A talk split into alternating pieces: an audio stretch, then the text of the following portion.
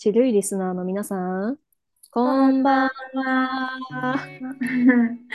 このラジオは国際キリスト教大学のジェンダー・セクシュアリティ研究を専攻する学生たちを中心に学生たちが性や体誰もが自分らしく生きられる社会について楽しくゆるくおしゃべりしていくポッドキャスト番組です。イエーイ。あれだね、オンラインだと結構ラグがあって、本当はやっぱそっかこんばんはがずれたかも。大丈夫大丈夫。そう今回もあのちょっとズームを使って収録してるからちょっと音質がねあれかもですけどあのあのご容赦ください。あちなみに 喋ってるのはリンゴとジョンです。お久しぶりです。ジ。ョンだ。この2人この2人ってあるか、うん。なんか昔やった気がする。家族の話とかした気がするああね、でもなんか2人で撮ることってあんまりなかった気がするな。そうだね実に最近はね30回とかうんぶりじゃない？本当にね。いや、単純にあれなんだよな。ジョンと話すのが久しぶりで嬉しいかも。そう、なんか、ちょっとごめん、さっきまでご飯食べてたから頭がぼーっとしてんだよな。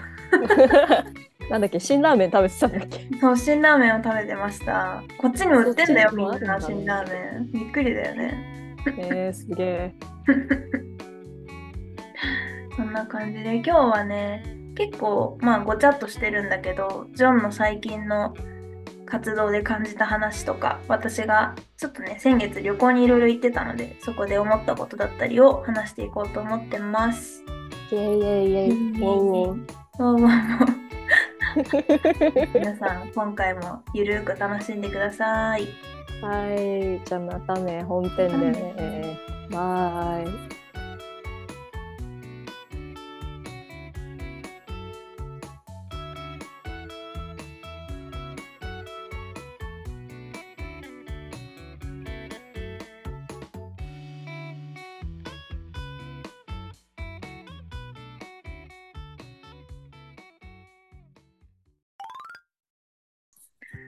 はい。で、本編なんですけど、ちょっと本題に入る前に一個お話ししておきたいことがあるんですけど、あのはい。47回のジョンと、えーライ君だね、が2人でうん。おしゃべりしてくれてた回で、ちょっと誤解がう生まれそうな、なんというか、うーん、まあ話し方に問題があったかと言われるとわからないんだけど、ちょっと誤解が生まれかねない部分がちょっとあったので、そこの訂正がしたくって、25分ぐらいのあたりであの環境活動家のグレタさんの話をしてるんですけどそこでグレタさんとか、まあ、含めた環境活動家の方々をあのライ君が批判するように聞こえかねないというか聞こえちゃうかもしれない部分があったんだけど実際のところ実はそんなことはなくてこれライ君にもちゃんと確認したんだけど、うん、なのでそこをちゃんと誤解がないように伝えておこうかなと思った次第です。なんかジョン付け足すことあります？えっと、そこの部分では、そのグレタさんに対する根拠のない否定の声があって、その声は、その環境活動家を名乗るんだったら、あの飛行機とか CO2 を排出する交通手段を使うなって言ってる声もあるけど、それっておかしくねっていうことを言いたかったんだよね、あのパートはね。だからそのこちら側の意図はこうだったんだよそう聞こえてたら申し訳ないなっていうことで今この部分を我々で話しています。うん、ありがとう。わかりやすい解説。そういうことでしたので、はい、あの安心してください。はい。はい。ってことで、じゃあ本題に行こうと思うんだけど、まずじゃあジョンの話聞こうかな。え何があったんですか？っとこっちのチルジェンダーとは違う団体で演劇の公演に出てきたんですけどその時にあの男性の役をいただいたんだよね。まあ俗に言う女ったらし。なんか女の子と付き合っては別れとか付き合ってない状態でいろいろ遊びの関係を持ったりとかそういうキャラクターなんだけどなんかその僕自身が全然あの男性ではないのでうん。難しいなと思いつつ楽しんでやらせていただいたんだけれどもその役作りとかですごい迷ってなんかそもそも男性って何？っていう。誰もさなん。か定義できないと思うんだよね。そうだね。そうしいわゆる男性らしさをパフォーマンスとして僕は出してないからなんか楽しい反面どういう人をとして僕自身が、うん、あの表出していくか表現するかっていうのはずっと迷ってたなっていう。うんうんうんえー、面白いよね。それはさどういう経緯で役をもらったの？ジョンが男性の役をやることになった経緯。いやあの経緯も何もなくて、えー、公演やりたいですって言ってそのプロジェクトに僕は参加したんだけどなんか顔と声で選びましたって言われて役もらった時に、うん、面白いと思って、うん、なんかそれでこの役もらったのは嬉しくもあったんだよね。とても、うん、あかっこいい役もらったなと思って。そうそうそう。でも同時にえなんか一つも僕のアイデンティティと合ってないけど大丈夫そう？みたいな感じではあった。そうだよね。うん。結構演劇の世界だとさ性別違う役演じたりすることって割と普通なのかな？割と普通。うん。なんか特にあの女性が男性の役やるのはよく聞くし、うん、少年の役を女性がやるのは結構推奨されてたり、うん、合ってるって言われてたりもするね。うん。なるほどね。それ面白いね。例えばさ、声優さんとかでもさ、少年の役を女性の声優さんがやるのってめちゃくちゃよくあるじゃん。やっぱその、ね、声変わり前のっていうことで高い声が必要だったりするから。うん、うんなんか、そうだよね。それこそ宝塚とかさ、女性が男性の役やるのってめっちゃ、まあ、それがそういうものとしてあるわけだけど、うん、男性が女性の役やるってなると、歌舞伎だったりとか、なんかそういう方しかあんまりわかんないかも。男性が女性の役やるってさ、やっぱなんかそのお笑いっぽくなっちゃったりするよね。その女装が面白の一つみたいな感じになってる気がして。なんかその非対称性が面白いなって今思った。うんやっぱそのなんていうか男性の方が優位にある存在で女性は列位にあるみたいにされがちだからその列位である女性が男性のふりをするっていうのはその構造を崩さないからいいってされてるみたいなのは聞いたことある気がする。これが演劇に適用されるかどうかわかんないけど、うん、大衆的なメディアとして演劇はあるはずなのでまあその刷り込まれたような無意識的な部分で受容されやすいっていうのはあるかもしれない。うん、うん、確かに確かに。確かに。それはありそうだね。やっぱなんかちょっと話違うかもしれないけどちょうど今読んでる本で、フェミニストの2人が対談してる本なんだけど、やっぱりその中でその人が、1人のフェミニストの女性が成長していく段階にある時に、なんかその女性っぽいものに興味を持つことよりも、男性っぽいことに興味を持つ方が親に喜ばれたみたいな話をして、なんか女性らしくなっていくとイコールその性的な存在になるみたいな風に見られて、うん、なんかそれが好ましくないみたいななんかスカート履くようになるとかお化粧するようになるとかのがあんまり好ましいとされなくて逆にそのなんかめちゃくちゃ特特 めっちゃ噛んだ特撮技法にめちゃくちゃハマるとかなんか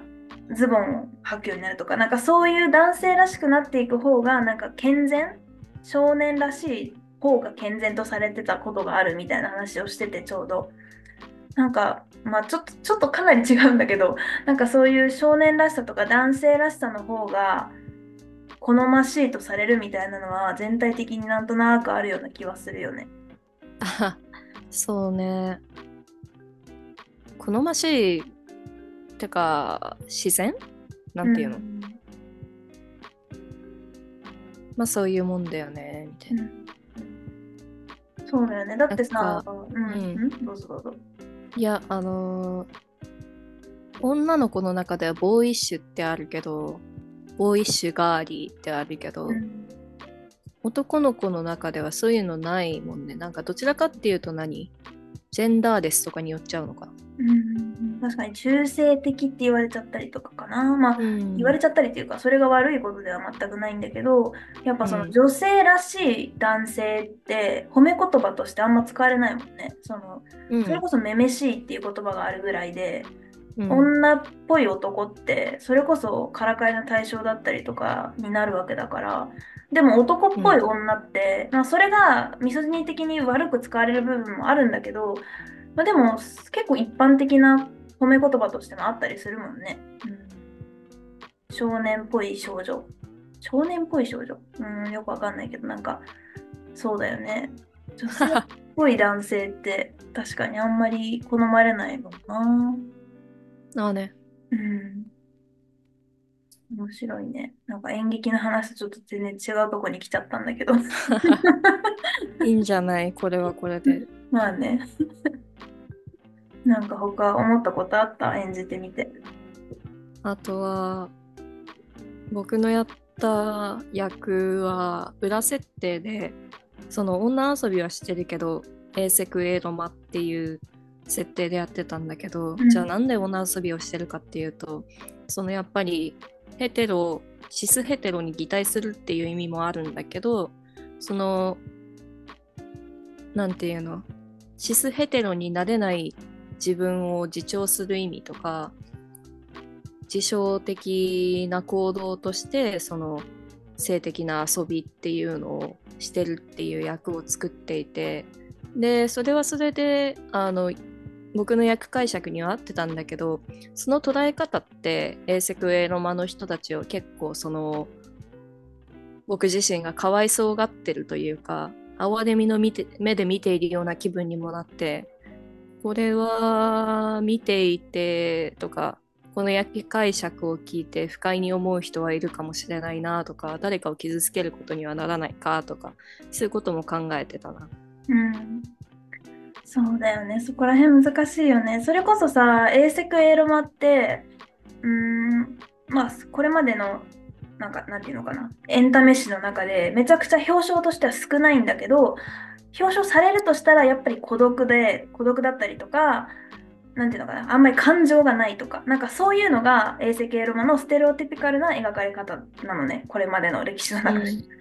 やっぱりそういうなんか一つの属性に、まあ、例えばゲイとかレズビアンとか、まあ、セクシャリティの中のいろいろなアイデンティティがあるけど、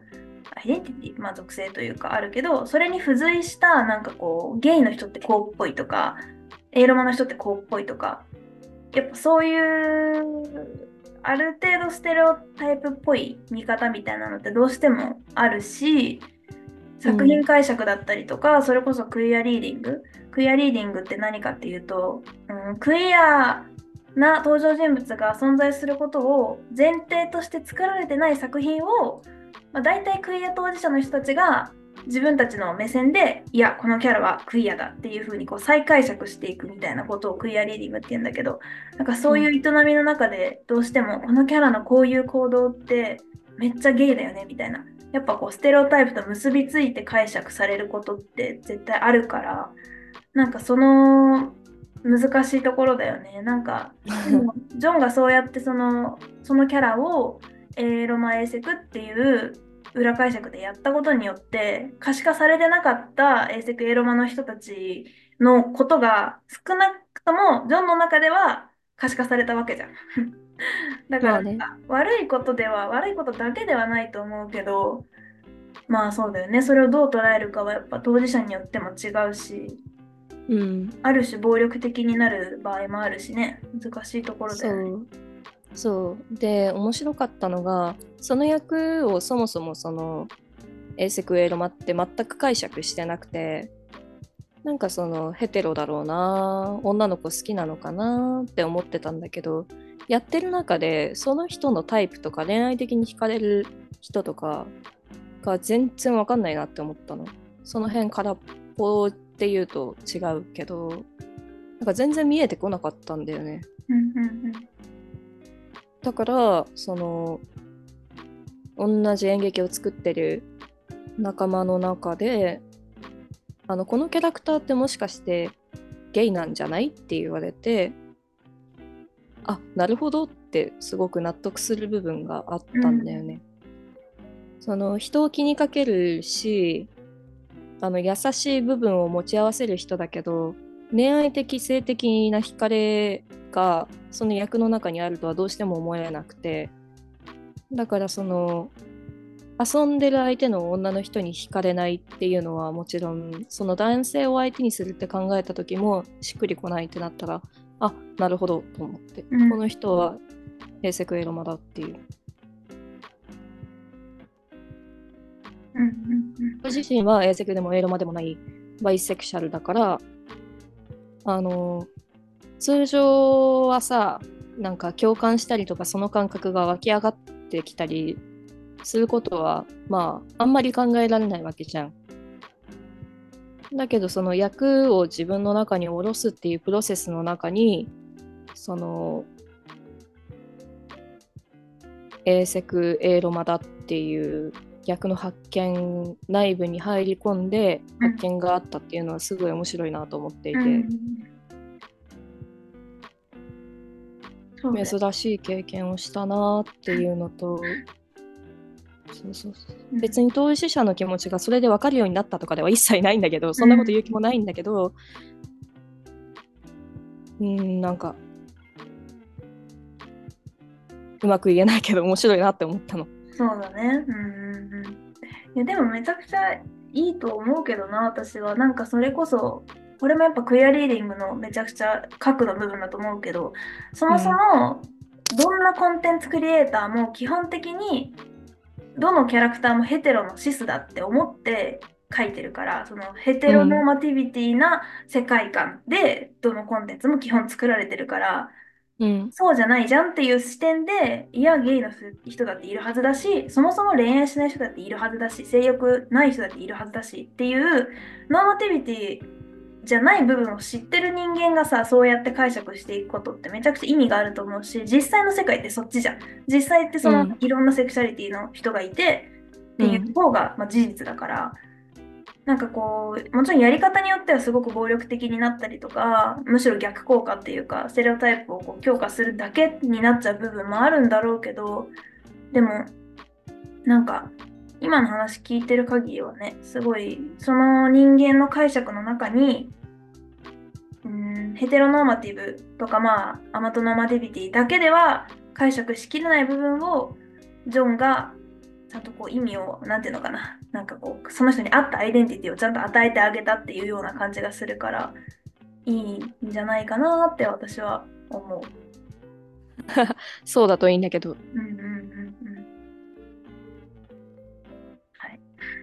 はいそうだよねラベリングについてさ本名を言いそうになってて今危ないんだけどリンゴもさはい。わかるうっかりその。リンゴが思ったことがあるんだよね最近の経験を通じてそうだね。なんかすごいめっちゃプロのうんなんか、ラジオ撮ってるみたい。いや面白い。えっと、そうなんです。あるんです。なんか、先月、うん。旅旅行にめっちゃたくさん行っててで、その中でドイツに行ったんだけど、で、ドイツなんで行ったかっていうと、高校生の時に本当にプチ留学みたいな感じでドイツ行ったことがあって、で、その時に仲良くなった子にもう一回会いに行ったのね。その子のお家に泊まらせてもらって、で、その子の、そうそう、クイアな人で、で、まあ LINE とかでやり取りはしてたから、あの、そんなに久しぶりって感じでもなかったんだけど、で、やっぱり私の中でそのクイアな人間っていうと、チルジェンダーのみんなだったりとか、日本でうん。クイアとして生活してる人たちのことが浮かぶのねどうしても。やっぱり身近な人だから、やっぱそういう、まあ、チルジェンダーの子たちとかって自分たちがクイアであるっていうアイデンティティを、まあ、すごくこう自分たちの中でも何て言うのかな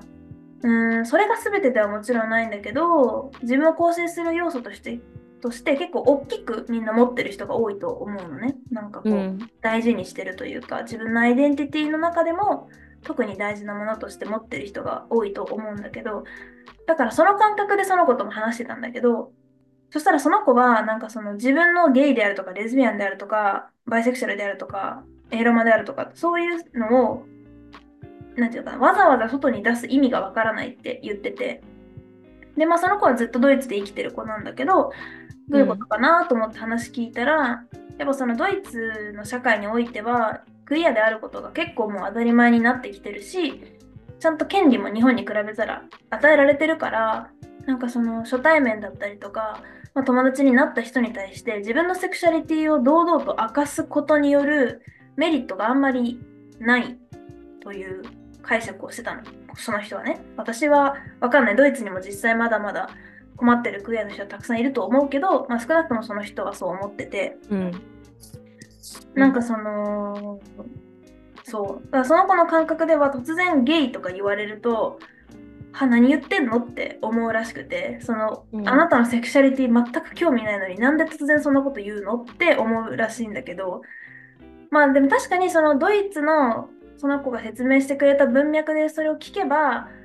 そんな当たり前のこと何を言ってんのみたいなそのゲイであるっていうことがなんでそんなに重要なアイデンティティになるのみたいなそのなんか疑問はその文脈で見ればわかるんだけどでもなんか日本の文脈で捉えるとまだそれは適用されないんじゃないかなと思って。うんそう。でそう日本の文脈だとやっぱりまだクイアであることがそもそも全然可視化されてないっていうか LGBTQ っていう言葉すらもまだうんあんまり知られてないような状態だったりとかそもそもヘテロじゃない人たちにあんまり権利がちゃんと保障されてない社会だから、うん、自分たちがクイアであることをこう大声出してわざわざ言ってかないと無視されるしいないことにされるわけじゃん。だからやっぱり私たちの日本の社会の文脈だと、なかなかそこまではまだ言えないなと思って。うん、で私がそのアセクシャルだと思うんだよねって話もしたんだけどそれもやっぱりうーんその子的にはそのアセクシャルっていうラベルを新しく作る意味がわからないみたいな感じで。あうん、あとなんかデミデミセクとかもあるじゃん。デミデミセクシャル。あ,、ね、あれも最近よく聞くけどなんかわざわざそんなラベル新しく作んなくてよくないみたいな感じだったの。うんなんか別にそのセックスをしたいかしたくないかとかってその人一人の人間の中でも何て言うのかな気分によって変わったりするしなんかそんな細かくラベル作らなくてよくないって言われてでまあそれも一理あるなとは思うのね、ラベルをこう新しく作ることによる弊害も確かにあるんだけど、でもじゃあなんで私がアセクシャルっていうラベルを必要としてるかっていうとやっぱ社会的に誰か人を好きになったらその先にあるのはセックスじゃんっていう normativity があるわけじゃん。だから、うん、その normativity の中で生きていくってなった時にそうじゃない私はやっぱりこう何て言うのかな異分子として扱われるわけだ。それはどのセクシャリティもそうじゃん。うん、ゲイであるとかバイセクシャルである人もさ、やっぱその normativity のせいで苦しいからラベルを作ってそうじゃないあなたもごく普通の人間なんですよっていうのを肯定してもらうためにやっぱラベルを使ってると私は思うから、うん、やっぱなんかそのもちろんよく言うじゃんそのなんかいわゆる LGBTQ とか嫌ってる人たちがさなんかゲイとかそういうの、うん、そういうものがなくなるそういう言葉がなくなるのがいいんじゃないかみたいな。LGBTQ って言葉がなくなることがゴールなんじゃないかみたいな。でまあ確かに、うん、その normativity が完全に社会から消え去ってなんかどんな人間の性のあり方でもオールオッケーみたいなめちゃくちゃもう平和な時代が来ればそうかもしれないんだけど、うん、まあ、なかなかそこにはたどり着かないからさたどり着くまでに時間かかるし、うん、だからやっぱそうなるとなかなか私はそのラベルを新しく作る意味がないがそうラベルを堂々と世間に公表する意味がわからないとかそこまではやっぱり私は言えないなって思ったっていう経験です。うん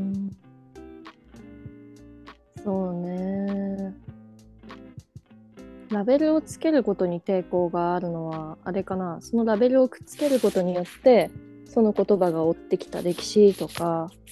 なんかその自らをリスクにさらすじゃないけどっていうこともあるだろうからわざわざやらなくてもいいんじゃないっていうのはあるのかもしれないね。ああ、なるほどね。まあ確かにそういう人も確かにいるのかもしれないよね。なんか、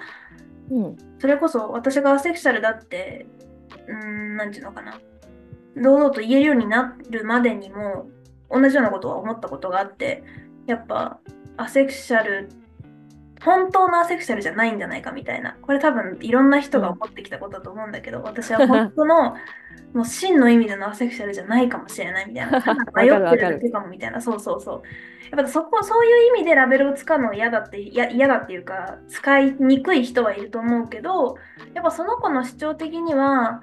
そのもう必要がないみたいな感じだったんだよね。その、いろんな人間がいて当たり前なんだから、ラベルなんていらないでしょっていう感じだった。うん。そうね。合ってる間違ってるではないんだと思うんだ。うんうん、そうなんだよ。けどその肌感覚として僕もそのラベルがあった方がいいとは思う。でもそのラベルが合う合わないは人によって全然違うしうん。それを公表する公表しないも個人の自由に委ねていいんだと思うんだよな。んその人が一番生きやすいために使うための使うべきものだからラベルって。うん。そうなんだよね。なんかこう、ある意味こうシェルターみたいだなってちょっと思ったりして、ラベルって。なんか、その社会的な、まあ、例えばじゃあ私の場合で言えば、恋愛をしてその先には性的な接触があるっていう normativity から、私はそこに馴染めないから、うん。そこから逃げられる場所みたいな感じなの、アセクシャルっていうラベルが。うん。やっぱりその言葉を使うことによって、そのノーマティビティを私は受け入れませんっていう意思表示になるし、うんそこに何て言うのかな。私はそそこにははののその normativity には乗れないけど、でもアセクシャルという、まあ、ありきたりな人間の一人なんですよっていう、なんていうのかな。逃げ道っていうとマイナスな意味に聞こえるかもしれないけど、私はプラスの意味で、そういうなんか逃げられる場所みたいな部分がある気がするんだよね。うんうん。だから、だから私はラベルってすごい大事だなって思うし、社会に強い normativity がある限りは必要なものだと思うな。なるほどね。うん。そうね。でもラベルを使うことによってて自分が政治的な存在になるっていうのはあると思っていて。うん。その自分が持つ意見とか意思とかアイデンティティって大体その政治性が自動的にくっついてるくると思うんだけどうん。それが煩わしくなる時はあるかも。なんかその自分の特権を。すごいしっかりははっきり自覚しないといけないと思う時もあるしなんかわざわざこの人の前でこれ言うのもなっていうなんかそのうまく言えないんだけど例えばなんかその人間って頑張れば何でもできるじゃんっていう言説があったとする。うん、で、あなたがこれができてないのがはあなたが怠けてるだけでしょって言われた時に、うん。僕自身はあの軽いうつを持ってるんだけど、うん。このいやでもうつって動けないから僕は無理ですってその人に言うかって言われたらそうじゃないなと思っていてうんそれっていうのはうつっていうラベルがいわゆるその健常者っていうのうつとか精神障害を持っていない人よりも社会的に弱い言葉になってしまうからその,、うん。その人よりも弱い存在になってしまうからっていうのはあると思っていて、別にその元気な時にあのうつ当事者として生きてるわけでもないし僕自身なんかそのめちゃくちゃひどいっていうわけでもないからうんその胸張ってこういう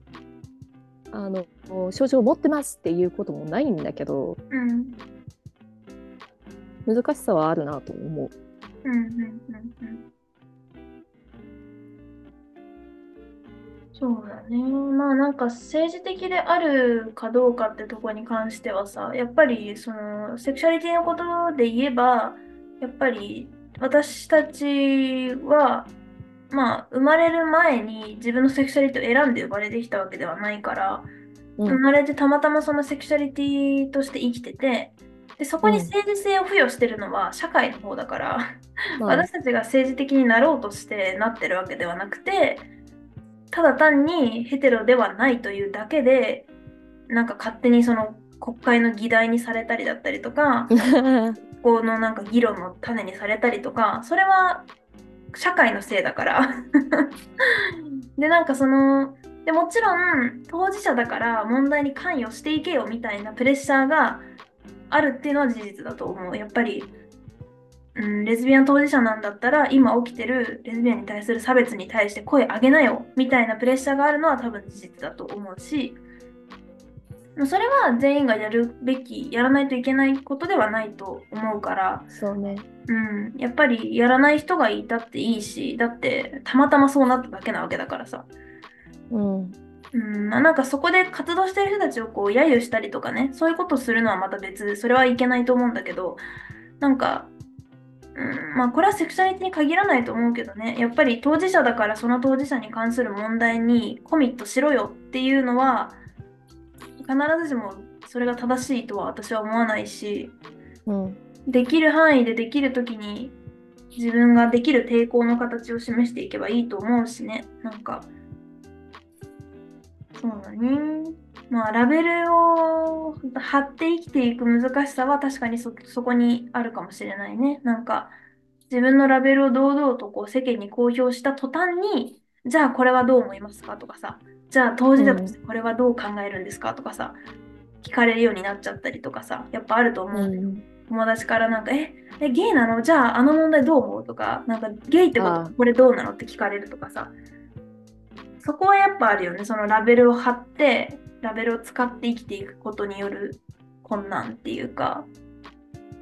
勝手にこう政治的な生き物だとみなされていくみたいな部分は確かにあるかもね。うん。まあいずれにせよそういうラベルってその自分をより楽に生きていくためうん。あるいは生存していくのに必要な場合は使ってもいいツールだと思うのでうん。絡め取られる必要はないしそうだね。そのセクシャリティも変わりゆくものだからとりあえず今はこれだけど、あの後々になって違うかもってなったらその時は取り外せばいいだけだしそうそうそうそう。マジでそう。それは本当に、なんかノートにもちょっと書いたけど、なんか私がアセクシャルだって思えるようになったのも、やっぱそこがあったからで、なんか、これからもずっと自分が死ぬまでアセクシャルかどうかわからないじゃんって思って、こう、うん。なんていうか、躊躇してたっていうか、なかなかこうクイアコミュニティの一員として自分を認められなかったんだけど、でもまうん。あそんなの当たり前だし、セクシャリティが変わるのって、まあ至って当たり前のことだし、とりあえず今、今現在の私が生きていくために自分がアセクシャルであるっていうラベルを使うことが、今はとりあえず心地いいから、今はそういうことにするっていうだけのことだから、うんなんかそれはぜひみんなにも覚えておいてほしいなって思うよね。なんか全然今後変わるのは普通だし、とりあえず今の自分がどうしたいかというか今の自分が生きやすい方法を探してみてほしいなって感じよね。そうだね。うん、まあ、悩んでれば相談くらいには乗りますよという。うん、メールください。はい。いやなんかさめっちゃ最近すごい専門的っていうかねめちゃくちゃあこの人もすごい学んでらっしゃる方だなっていうようなメールいただいたりとかもしててでうん、読みながらすごいわすごいなって感心しながら読んでるんだけどなかなかそういうお便りに本腰を入れて返答できる機会がなかなかなくて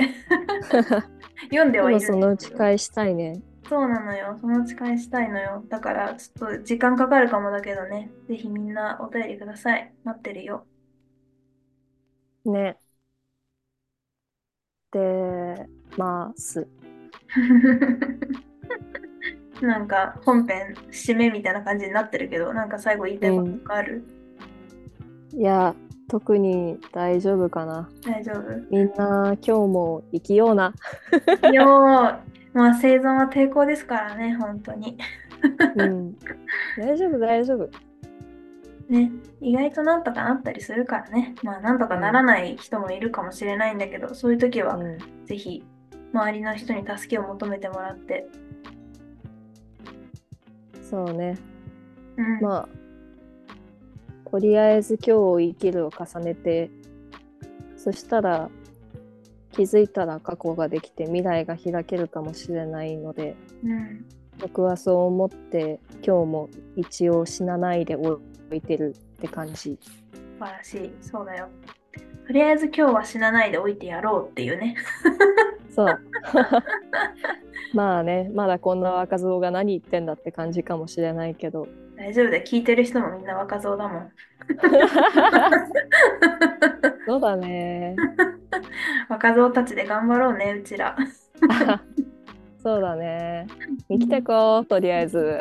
イエーイ。はい。じゃあ本編こんな感じかな。はーい。じゃあエンディングで会おうね。バイバイ。はい、またね。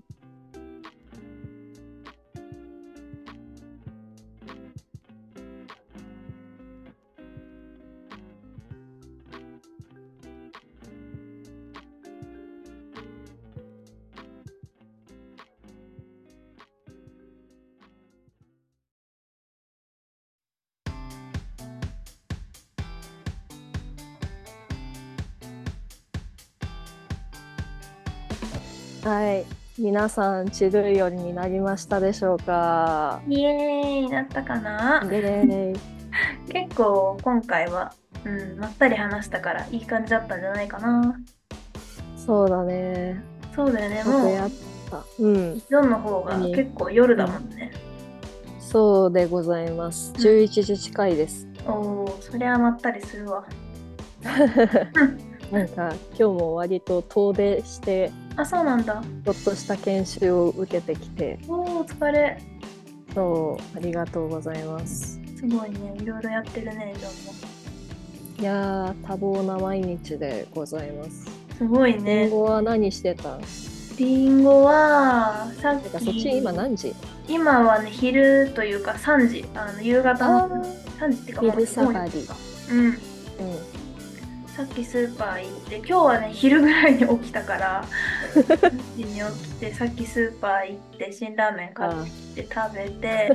うん。ちょっと明日の授業のために読まないといけない資料がまだ山ほどあるんだけどちょっと終わる気がしなくて。もういいやと。思って共通はする？えー、したいかも。ちょっと、ねうん、連絡するわ。うん後でね こんなの業務外っていうか してない時にやりゃいいんだけどなんか仲良しを見せつけちゃったみたいに。なっちゃう仲良し見せつけました。みんなごめんね。そう目に焼き付けといてね。目じゃなくて耳だ。耳に焼き付ける。あんま聞いたことないけど。うんはい、じゃあちょっと最後あれだね、宣伝しとこうかな。えっ、と、チュージェンダーの公式アカウントがインスタグラムとツイッターがあります。あとノートもあります。で、インスタの、あとツイッターのかな？の、こあの、なんていうの？説明のところに、 Linktree が貼ってあって、ライ君が作ってくれたんだけど、その Linktree に飛んでもらうと、ホームページとかお便り送る場所だったりとかが全部ね、めっちゃ綺麗にまとめられてるので、そこで、あの、もういろいろと公式のサイトをチェックしてもらえるといいかなと思います。うん。でメールはそのホームページの下の方にあるフォームだったりとかリンクツリーに直接貼ってあるフォームだったりとかから送ってもらうのとあとはメールでも受け取りができますと。でメアドがメアドなんだっけ？チルデンダーで合ってる。チルデンダーアットマーク。gmail.com じゃないの？そう多分 そんな感じ あ、そうだ、合ってます。チルゼンダー、アットマーク、gmail.com なので、chillgender で、あとは、アットマーク、gmail.com で送ってください。まああとは、あれだね、各種 SNS の DM からでも、えーっと、メッセージ受け付けてますし、一応個人でやってるメンバーもいて、レモン、お米、リンゴが個人の、えー、ツイッター持ってるから、よかったら見てみてください。X だよ Twitter じゃないよあ、そっか、もう X になったのか。イーロン・マスクに抵抗したくて、ツイッターってあね あねはい、以上です。ちょっとね、最近私、ツイッター、まあ、いや、ツイッター、うん、X、まあいいけど、なんかもう 情報がね、めちゃくちゃ多くて、いろんなガザでのこととかがね、めちゃくちゃ流れてくるから、ちょっと精神的にきつくて、今ね、実はツイッターアンインストールしてるんですよ。1週間ぐらいやめようと思って。なので、うんみんなも自分のできる範囲であの情報とは距離を取りながらね、生きてください。いつでも常に情報にさらされてるのって結構疲れるし、精神的に大変だから。うん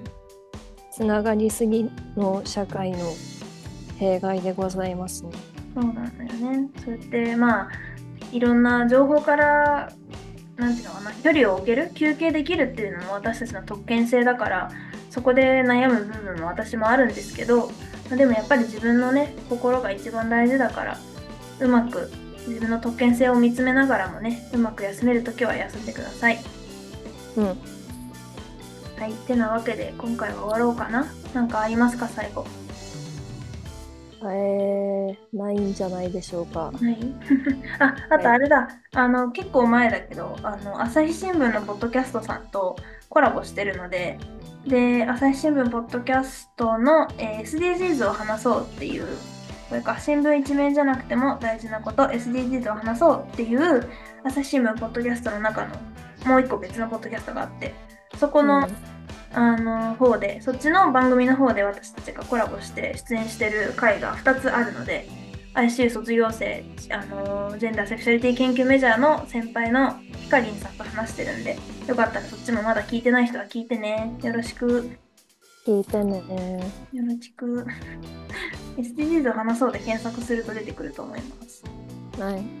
はい。てなわけで終わりましょうかね。はいはい。じゃあ皆さん、良い夜をお過ごしください。はい良い夜をいい夢見てね夢見てね。じゃあね。バイバイおやすみ